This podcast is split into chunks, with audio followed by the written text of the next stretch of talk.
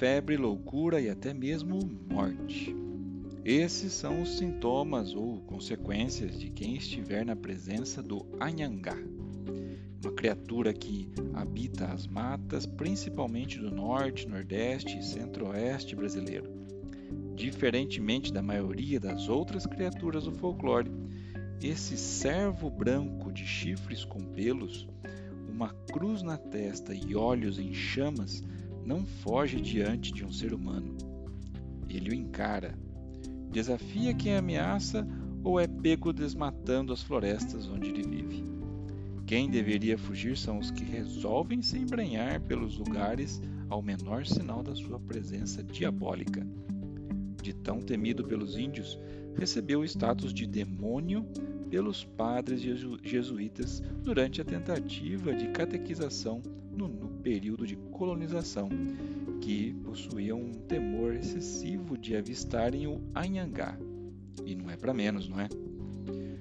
É um dos mitos mais populares entre os indígenas, estando presente em diversas lendas das variadas tribos que habitam ou habitavam o Brasil era inicialmente um espírito maligno, às vezes sem forma, às vezes na forma de um pajé bem velho.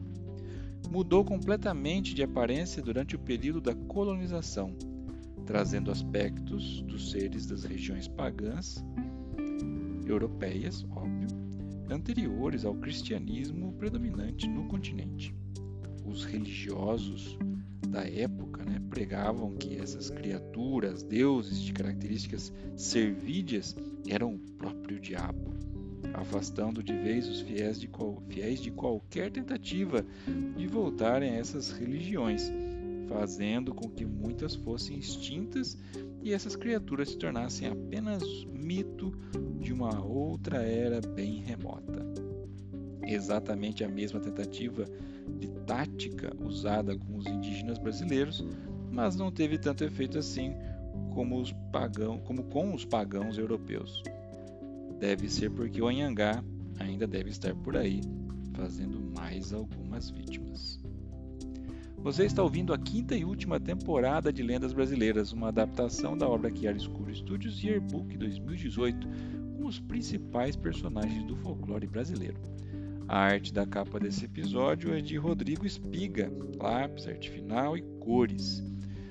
Texto do jornalista Yuri Andrei e locução de Fábio Camatari thank you